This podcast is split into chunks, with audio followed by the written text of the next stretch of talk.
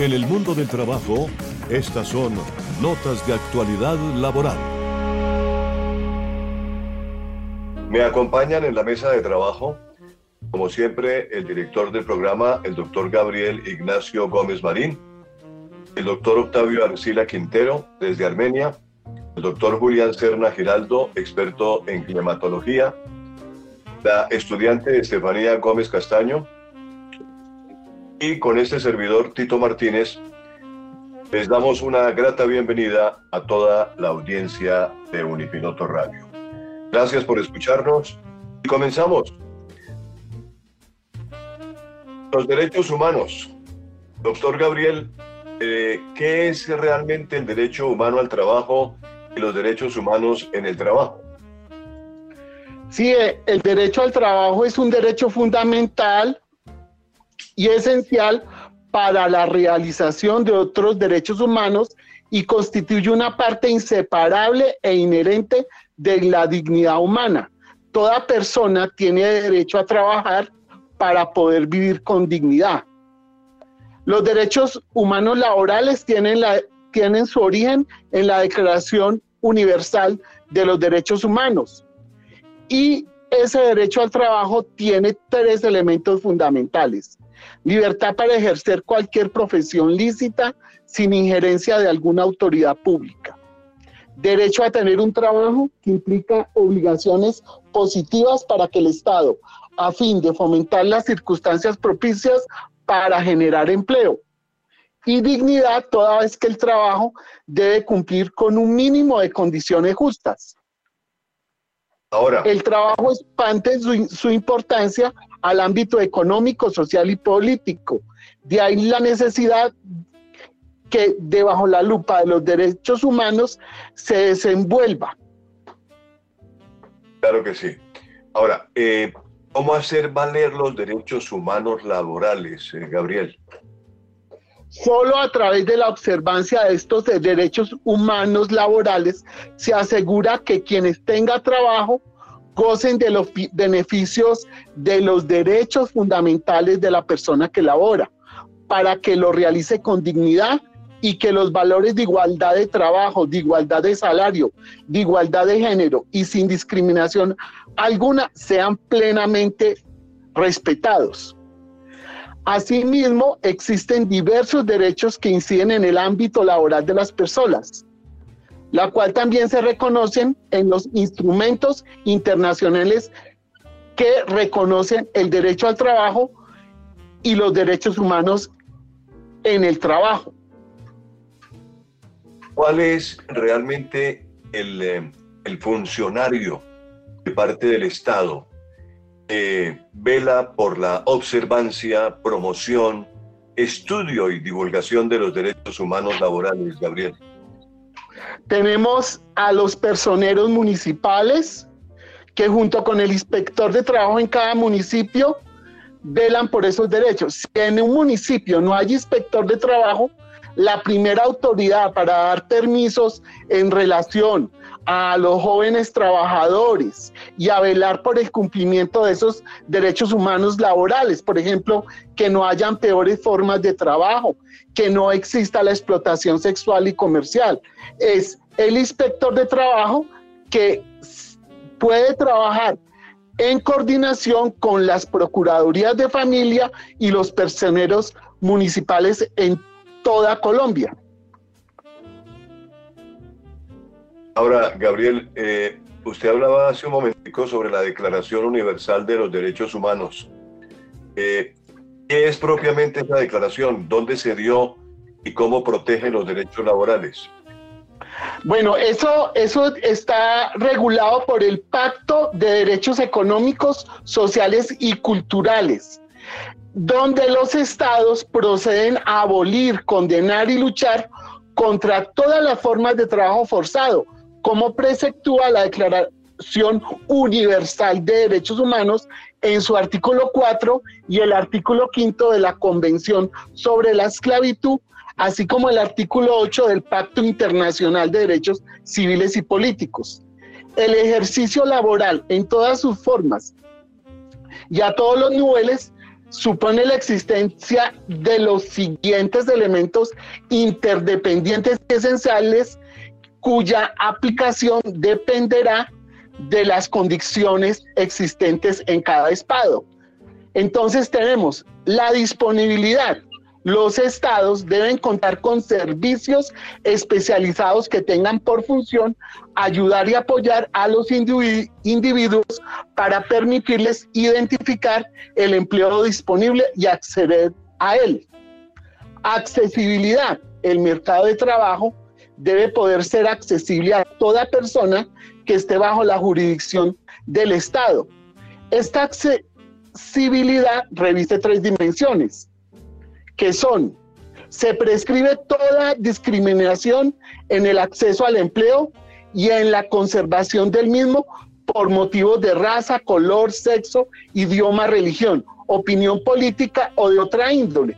En este caso, para este eh, programa especial sobre derechos humanos laborales, nos referiremos a la discriminación en el trabajo de los adultos mayores. Claro que sí. Eh, la parte de... Pues es muy importante anotar que nuestra audiencia eh, es muy diversa y obviamente para, para esta audiencia tan diversa vale la pena hablar de los pactos internacionales. Colombia tiene muchos pactos, ¿no es cierto? Ha firmado muchos pactos internacionales, entre ellos el Pacto Internacional de Derechos Económicos, Sociales y Culturales. Entonces, es interesante saber cómo se relaciona ese Pacto Internacional de Derechos Económicos, Sociales y Culturales con los derechos humanos en el trabajo. Sí, sí, Tito, es así como se proscribe, según esa Declaración Universal, toda discriminación en el acceso al empleo y en la conservación del mismo por motivos de raza, color, sexo, religión, edad, opinión política o de otra índole, sea de origen nacional o social. Claro, usted acaba de entender el punto de la, de la discriminación eh, y, y toca el punto de discriminación por raza. Acabamos de celebrar el Día de la Raza, ¿no? Hace ocho días, hace una semana. Eh, la discriminación por razones de raza o religión. Eh, y escuchaba yo a un eh, expositor, doctor, doctor Carlos Guerrero Fonseca, es un hombre experto en genética. Y es doctor en genética y farmacología estuve mirando la hoja de vida de este doctor Carlos Guerrero. Es un hombre que ha asistido a cuanto eh, convenio ha habido, a cuanto diplomado han dictado, por, por pequeño que sea, ahí está Carlos Guerrero. Realmente eh, nos explicó, explicaba realmente en esa exposición que hizo ante los periodistas la situación de la discriminación existe en el mundo entero. ¿Y desde cuándo se viene aplicando una discriminación de las razas? Y él mismo decía, porque él es experto en genética, él decía que todos los humanos, los seres humanos, venimos de la raza negra. El origen, el origen del ser humano se hizo fundamentalmente en el África y en ese grupo de países donde realmente se mantiene un poco eh, cerrado, digámoslo así, el, origen, es donde menos, ah, donde menos, digamos, penetra una pandemia o un virus, porque está supremamente, eh, digamos, eh, asegurado, ¿no? Como que hay una, como que hay una concordancia entre todos se defienden entre todos y no dejan que, se, que les penetre ni siquiera un resfriado. Entonces, el doctor Carlos Guerrero hablaba de esa discriminación a nivel mundial que se ha venido creando en razón de las razas. Resulta que, Gabriel es mono y yo soy mestizo, pero ambos tenemos de negro, ambos debemos tener familiares y, lejanos pero, o cercanos pero también de la raza negra. o de la raza o de, las, de los indígenas. Nosotros tenemos de todo, ¿cierto, Gabriel? Sí, mira que para respetar el derecho al trabajo, precisamente se está hablando de que no puede haber discriminación precisamente por condición. Mira que, por ejemplo, en Cali hay empresas, eh, en Cali hay una gran población afro, pero en Cali hay empresas donde solo trabajan blancos. Esa es una manera de discriminación. Nadie se da cuenta porque como las empresas tienen una autonomía para contratar, entonces se viola constantemente ese derecho. Presente una hoja de vida en esa empresa y si usted no es blanco, no le dan trabajo. Entonces ahí estamos perfectamente descubriendo que verdaderamente no se protege el derecho al trabajo. Por eso es necesario adoptar medidas que garanticen el igual acceso al trabajo y a capacitación y garantizar que las medidas de, de privatización no socaven los derechos de los trabajadores. Correcto, Gabriel. Eh, hablaba usted de, de, ese derecho, por ejemplo, de los adultos mayores. Y para, para hablar claramente y que la gente lo entienda, estamos hablando del envejecimiento y ciclo de vida que las personas cumplen, ¿no es cierto? O cumplimos.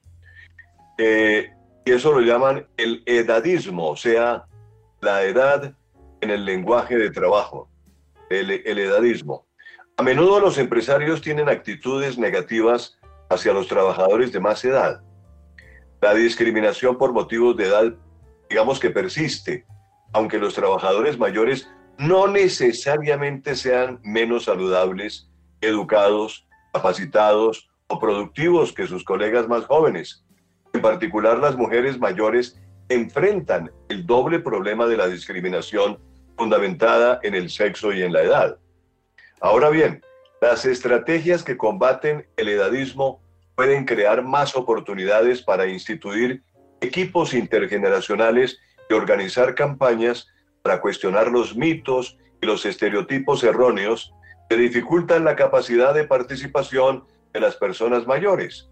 Diversos estudios han investigado los efectos de la colaboración en el trabajo de personas jóvenes y adultos mayores, con el propósito de combatir estereotipos negativos, y en ellos se ha observado que la exposición a ejemplos positivos de trabajadores mayores puede mejorar las creencias implícitas sobre este grupo de edad.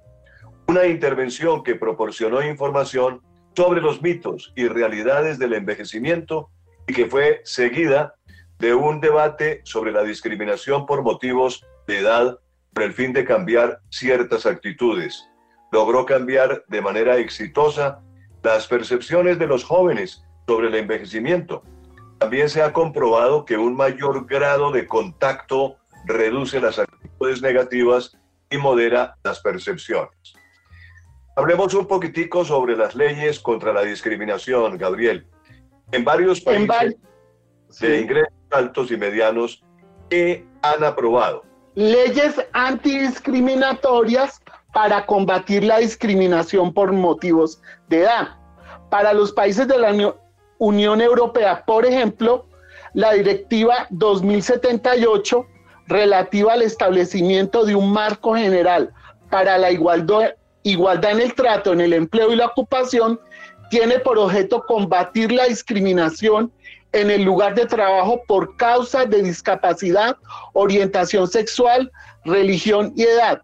Y todos los Estados miembros de la Unión Europea deben implementar esta norma en sus leyes nacionales. Ahora bien, pasando a, a Occidente, los Estados Unidos tienen uno de los índices más altos de participación de personas de más de 65 años en el mercado laboral.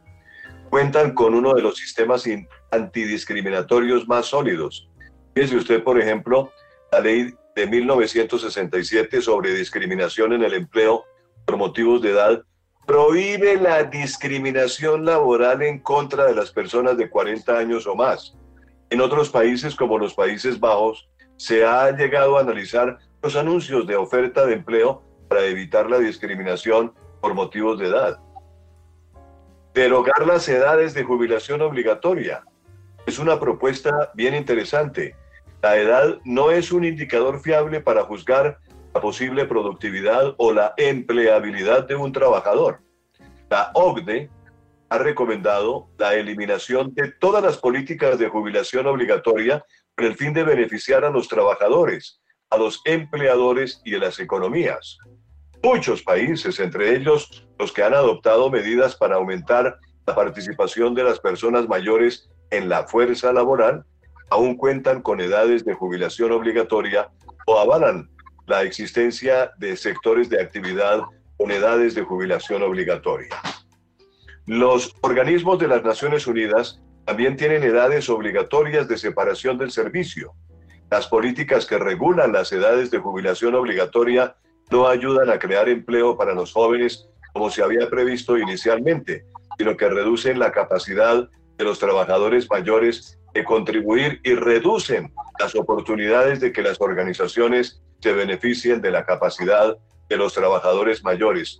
Usted recordará, Gabriel, y hace poquito eh, se cuestionó el retiro de, lo, de la Junta Directiva del Banco de la República.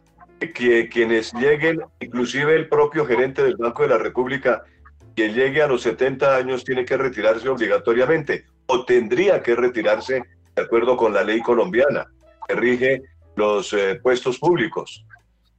Y parece ser que eh, la Corte Constitucional dijo, no, no hay necesidad de pensar en eso. Parece que a estos funcionarios del Banco de la República no los cobijaría semejante ley. Eh, bueno, sí, a pesar de que en una primera instancia se podría pensar que esa tendencia a discriminar a los trabajadores se basa en, la, en el avanzado estado de edad o la adultez de la persona que pretende ingresar al mercado laboral. También hay otro extremo que es el, la, la, falta de experiencia en el campo laboral. Esa es otra clase de discriminación también que podríamos tener en cuenta, porque si bien hay una discriminación en un extremo, también la hay en el otro. Y en ambos casos, en ambos casos el Estado colombiano y, la legislación internacional han tomado medidas.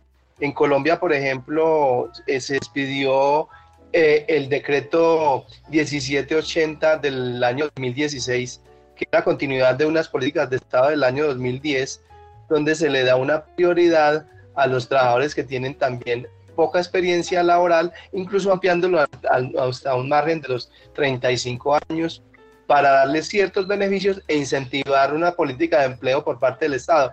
Y también, eh, eh, sí, también mi estimado Tito, en el caso, por ejemplo, del otro extremo, que es cuando las empresas eh, mm, tratan de despedirse, deshacerse de ese personal, personal que hace parte de, su staff, cuando ya tiene una avanzada, también el Estado tomó, ha tomado, con base en legislación internacional, también pues unas medidas como por ejemplo eh, algunas disposiciones incluso avaladas por la Corte Constitucional a través de mecanismos de defensa como la, tutela, donde se, mm, se, habla, por ejemplo, del del estatus de prepensionado, inicialmente que estaba acogida para el sector público, pero que posteriormente la misma jurisprudencia eh, la amplió al sector privado para decirle a los empleadores que no pueden despedir a los trabajadores a, quienes les falta solamente mínimo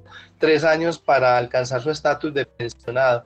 Entonces, esa es una manera también de mirar el, aspecto en, varios extremos, donde se mira la protección laboral y no discriminación por carácter de edad, tanto por, por baja como por alta eh, edad de las personas. Doctor Octavio y Gabriel, eh, esta, este, es, este es un tema supremamente interesante, porque fíjense ustedes que les tengo una cifra. en la actualidad hay 600 millones de personas en el mundo que tienen 60 años o más. Esos 600 millones de personas seguramente ya están pensionadas eh, y seguramente algunas de ellas mal pensionadas, ¿no? Eh, pasando dificultades económicas. Eh, es una cifra que, de acuerdo con datos eh, oficiales, podría duplicarse de aquí al 2025. El 2025 está a la vuelta de la esquina, ¿no? Estamos en el 2020. al cabo de cinco años se podría estar duplicando, o sea, 1.200 millones de personas podríamos tener en el 2025. Y los 2.000 millones de personas podrían llegar en el 2050. La gran mayoría de las personas mayores vivirán en los países en desarrollo. Este problema ha tan extendido parte del supuesto de que todos los miembros de un mismo grupo, en este caso los ancianos, son iguales. Al igual que el racismo y el sexismo, el edadismo es útil para alcanzar ciertos objetivos sociales económicos que legitiman y mantienen las desigualdades entre grupos de la sociedad. No estamos hablando de nuestra apariencia, sino del significado que asocian a ella personas que pueden influir en la opinión pública. Vean ustedes, por ejemplo, que en el año 2014, muy recientemente, hace seis años, los países de todo el mundo reconocieron que la discriminación por razones de edad es la razón común, la justificación y la fuerza motriz, motriz de la discriminación de las personas de edad. Es decir, que es, una, es, una, es, una, es un mal que viene ubicándose dentro de los principales de esa discriminación que estamos viviendo. Las actitudes discriminatorias por motivos de edad se dan de forma generalizada en todas las sociedades y no se limitan a un grupo social o un grupo étnico.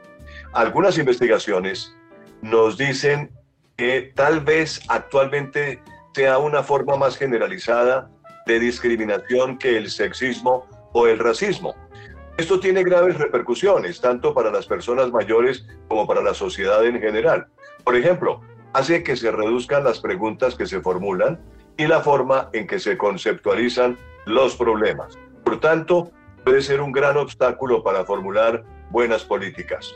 Pero, doctor Octavio, ¿cuáles son realmente las consecuencias desde el punto de vista de la salud? A ver, eh, yo creo que esa, esa tendencia a um, discriminar a las personas, a los trabajadores por el rango de edad, pues realmente causa un gran mal a las economías, eh, no solamente nacionales, sino mundiales, porque la, eh, las empresas se quedan sin la experiencia que, que tienen estas personas en el campo laboral y pues eh, se privan de esa capacidad que tienen esas personas y, entonces es un grave, grave problema para eh, las economía, la economía nacional y para la economía mundial. Entonces ahí es, eh, pues esa, ese flagelo de la, del, del edaísmo en la, en la política laboral de Estado. ¿Podríamos encontrar una forma de combatir esa discriminación, Octavio? Bueno, pues primero que todo es concientizarse en, lo, digamos, quienes dirigen la política mundial, eh, quienes analizan todas esas estadísticas de usted nos hablaba de más de 600 millones de personas que están con este problema y que lo y con tendencia al aumento, pues que nos concientizáramos de las eh, debacle económica que podría generar esta situación en el momento en que mm, la población mundial trabajadora y, la, y no solamente la población mundial, pues eh, común y corriente tiende, tiende a envejecer, pues que eh, en, un momento dado no habrá quienes produzcan lo necesario los bienes y servicios que requiere la humanidad y que requieren cada uno de los estados para poder em, mejorar su, su, economía y satisfacer las necesidades de la población. Entonces, en la medida que entremos en esa conciencia, pues es que se, mm, nos tendríamos que tomar políticas para eh, enfrentar esa situación. Tito, también hay que tener en cuenta que la discriminación por motivos de edad está arraigada en la sociedad y se retroalimenta al promover en las personas mayores los estereotipos de aislamiento social, el deterioro físico y cognitivo, la falta de actividad física y la idea que son una carga económica. Las actitudes negativas respecto de la atención crónica dificultan la contratación de cuidadores profesionales remunerados en muchos países. Esta situación puede deberse a, la discriminación por motivos de edad en la cultura en general, la tendencia a equiparar los cuidados a largo plazo con condiciones de trabajo de baja calidad o el bajo prestigio asignado a su prestación. En el mundo del trabajo, políticas públicas de Estado.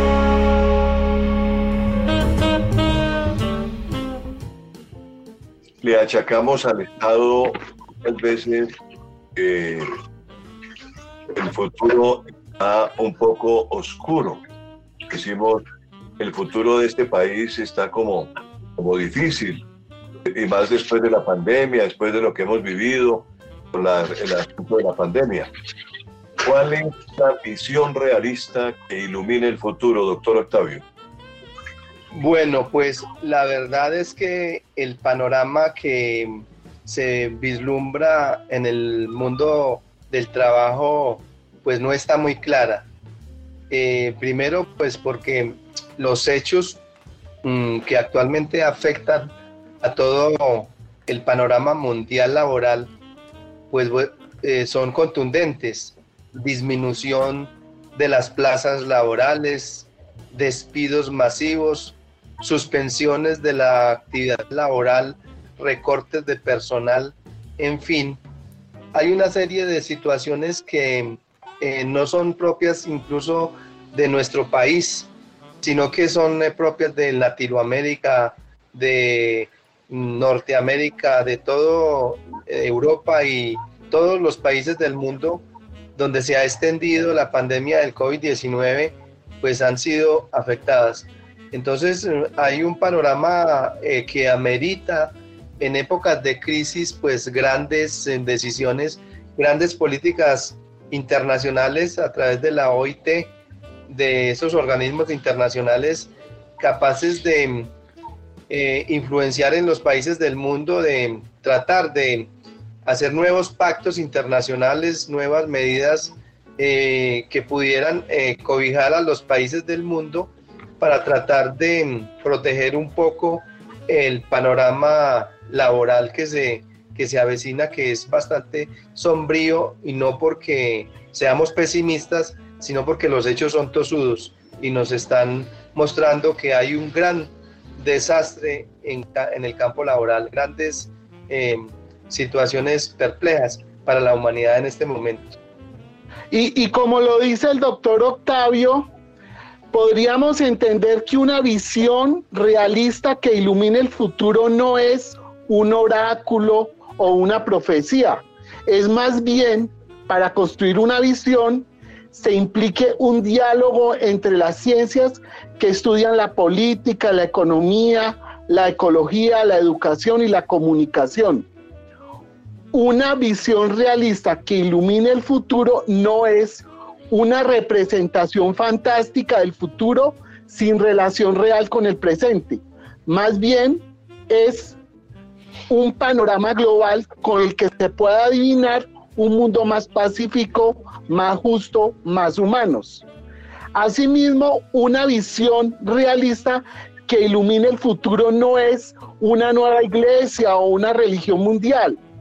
Más bien es un proyecto que oriente éticamente a la comunidad mundial para, la para solucionar los problemas globales.